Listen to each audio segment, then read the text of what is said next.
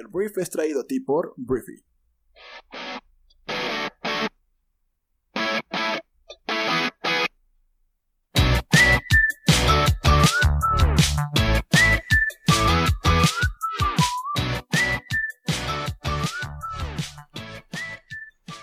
Muy buenos días, bienvenidos a esto que es el Brief, el podcast en el cual puedes conocer las noticias más importantes del mundo en cuestión de unos cuantos minutos. Yo soy Arturo Salazar, tu anfitrión y uno de los fundadores de Briefy.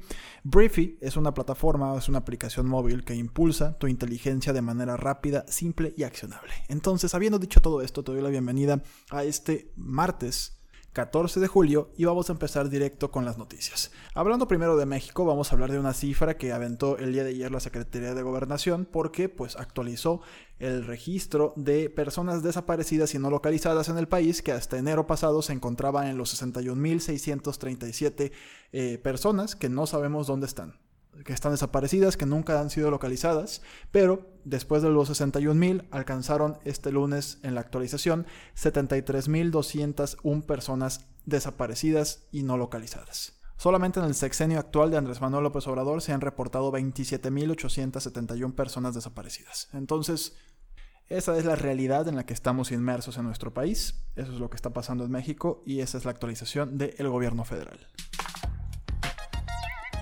Vamos a lo que sigue, hablemos de China, porque el día de ayer China, el país asiático, anunció sanciones a los principales eh, republicanos, hablo de políticos republicanos estadounidenses, después de que Estados Unidos impuso sanciones a los funcionarios chinos por presuntos abusos de los derechos humanos contra las minorías musulmanas en la provincia de Xinjiang.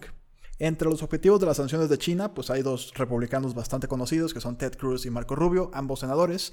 Ambos compitieron, de hecho, por la nominación republicana en el año 2016 contra Donaldo, el presidente más naranja del mundo, Donald Trump. Y bueno, así como él, también está más figuras republicanas también reconocidas. Entonces, te digo, esto va un poquito, eh, es una respuesta de sanciones que impuso Estados Unidos a China por esta violación que Estados Unidos denuncia por parte del gobierno chino a esta minoría religiosa en la provincia de China. Entonces, te digo, esto es un preámbulo de lo que podría volver a escalar, ¿no? Hemos estado hablando de la guerra comercial durante mucho tiempo. Y pues ahora tanto China como Estados Unidos vuelven a empezar a sancionarse, ya no es un tema de guerra comercial, ahora es un tema de derechos humanos. Y pues bueno, Estados Unidos pues está yendo hasta China a investigar asuntos de violaciones de derechos humanos, pero tenemos niños y niñas migrantes enjaulados en la frontera entre Estados Unidos y México y pues con eso nadie dice nada, nadie habla de esos niños y esas niñas que pues como fueron llevados a la frontera y fueron capturados, los mantienen en jaulas, unas jaulas que de verdad yo no se las deseo ni a mis mascotas. Y ahí tienen a seres humanos, niños y niñas. Pero bueno,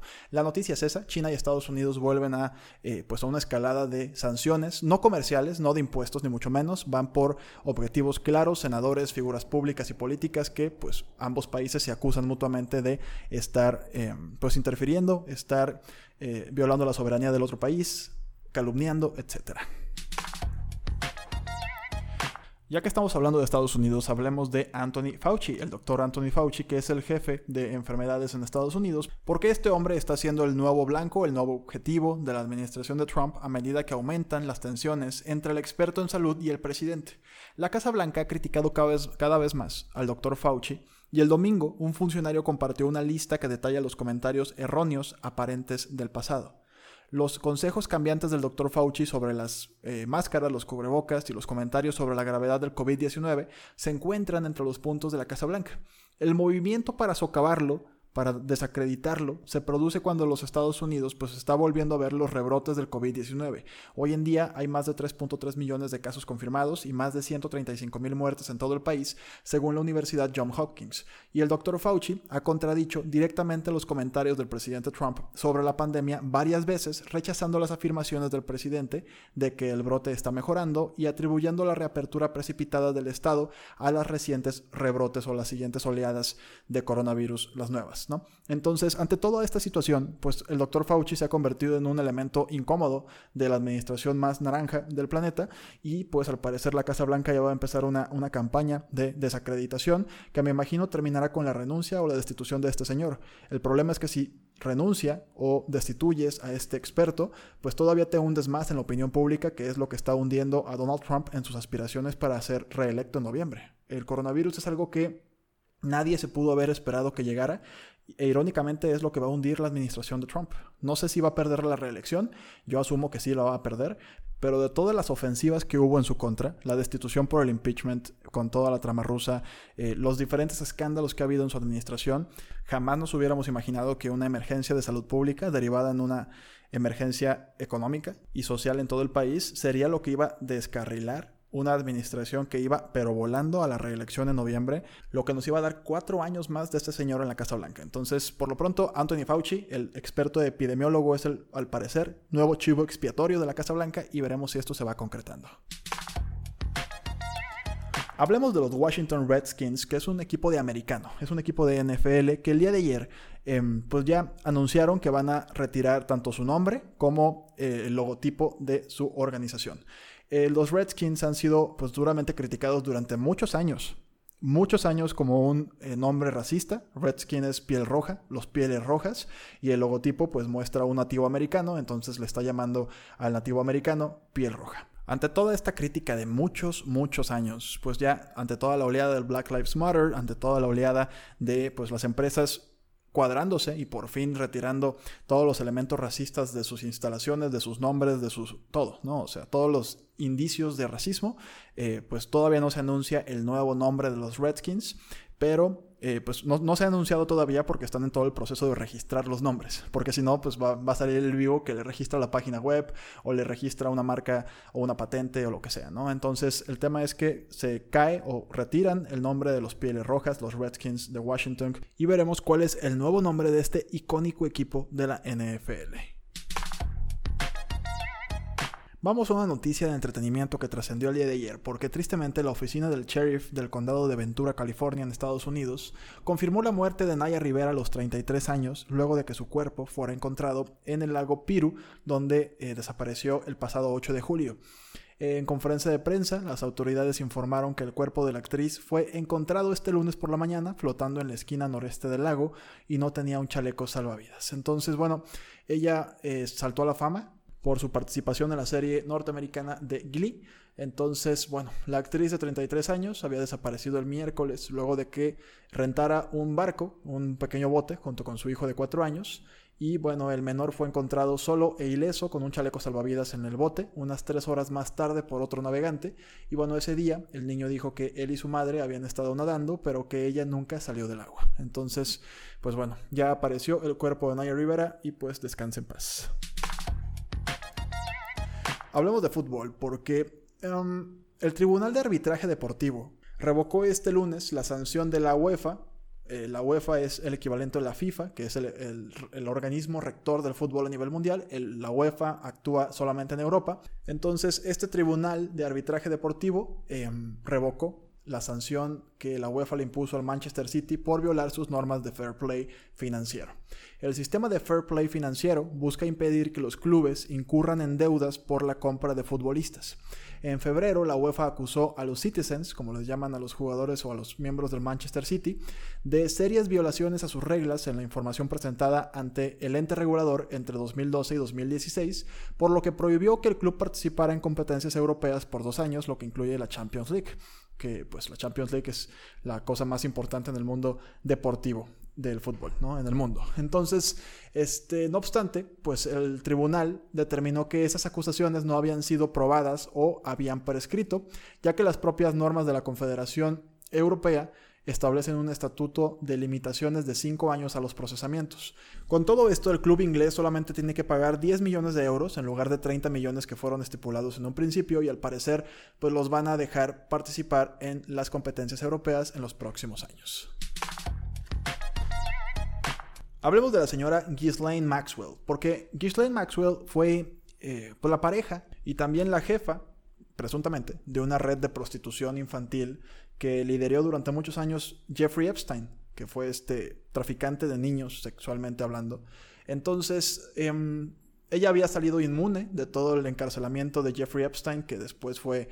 Eh, bueno, hay gente que dice que se suicidó en la cárcel, hay gente que dice que lo asesinaron en la cárcel, pero el tema es que esta persona, Maxwell apellida, se apellida, eh, pues había salido libre e impune hasta hace una semana que la arrestó el FBI y después el día de ayer le prohibieron una fianza. Le prohibieron acceder a una fianza con lo que podía llevar todo este proceso en libertad porque pues tiene un em, riesgo extremo de fugarse. Es lo que dijeron el lunes los fiscales, las autoridades en Estados Unidos. Entonces, bueno, Maxwell tiene 58 años y pues fue arrestada en una lujosísima propiedad que tiene en New Hampshire. Entonces, em, esta socialité está enfrentando un máximo de 35 años en prisión, en una prisión federal, si se le acusa y se le condena en un juicio. Entonces, ante todo esto, el juez dijo, pues no, no, no, no, no puedes llevar esto bajo fianza ni en libertad porque te puedes escapar. Algo muy similar le pasó a Jeffrey Epstein y me imagino que a esta mujer la van a estar cuidando muchísimo porque te digo, las conspiraciones de que Jeffrey Epstein fue asesinado para que no hablara y pusiera este pues en riesgo la reputación de muchas personas con mucho poder que presuntamente participaron en esta red de tráfico infantil y dicen que por eso pues mataron a este señor. Entonces, hablando en este contexto, pues me imagino que Ghislaine Maxwell va a tener muchísima, muchísima seguridad para que no le pase nada a este activo importante en la investigación de esta red de tráfico sexual que a la hora de que muere Jeffrey Epstein, antes de que siguiera su juicio, pues dejó muchas, muchas cosas inconclusas y muchos nombres que jamás se pronunciaron.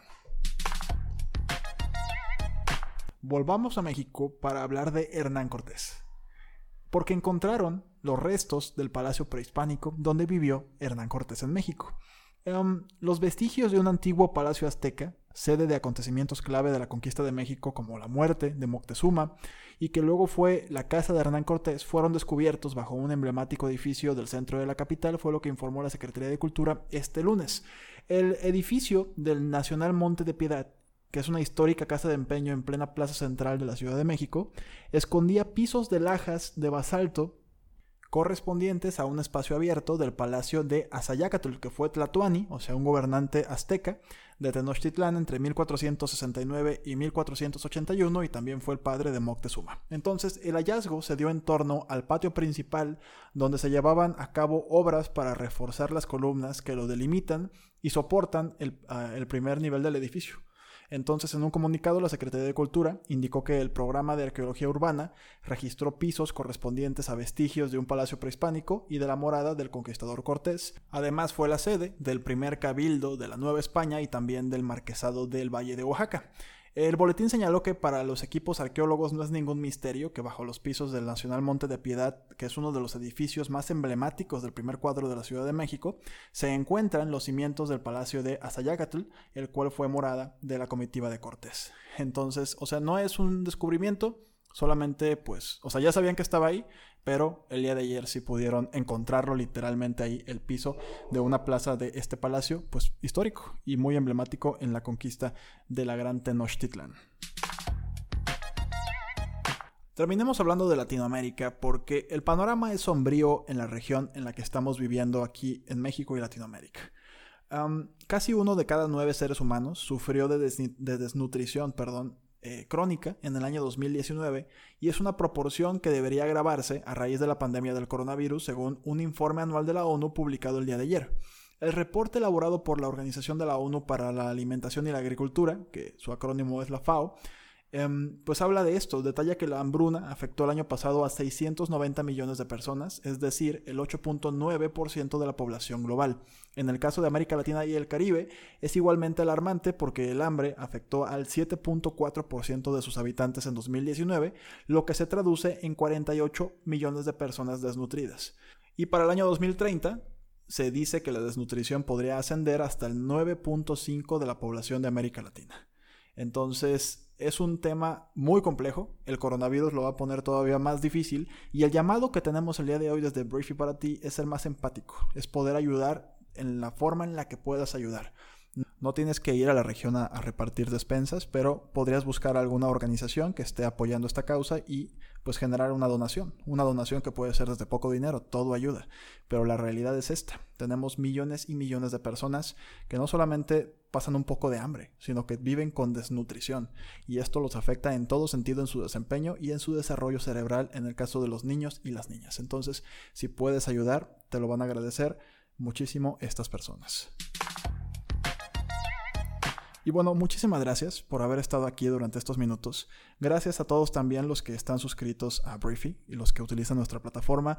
Les agradecemos mucho que sean parte de nuestra comunidad. Si todavía no estás dentro de la comunidad, puedes eh, probar la plataforma enviando un correo a hola.briefy.com o eh, en Instagram también puedes eh, mandarnos tu correo por direct message y te vamos a estar enviando tus datos de tu nueva cuenta ahí mismo. Entonces, una vez más, gracias por formar parte de este proyecto y pues recomienda este programa a tus amigos y familiares para que logremos y sigamos impulsando la inteligencia colectiva en nuestro planeta. Me despido, yo soy Arturo, te mando un fuerte abrazo, adiós.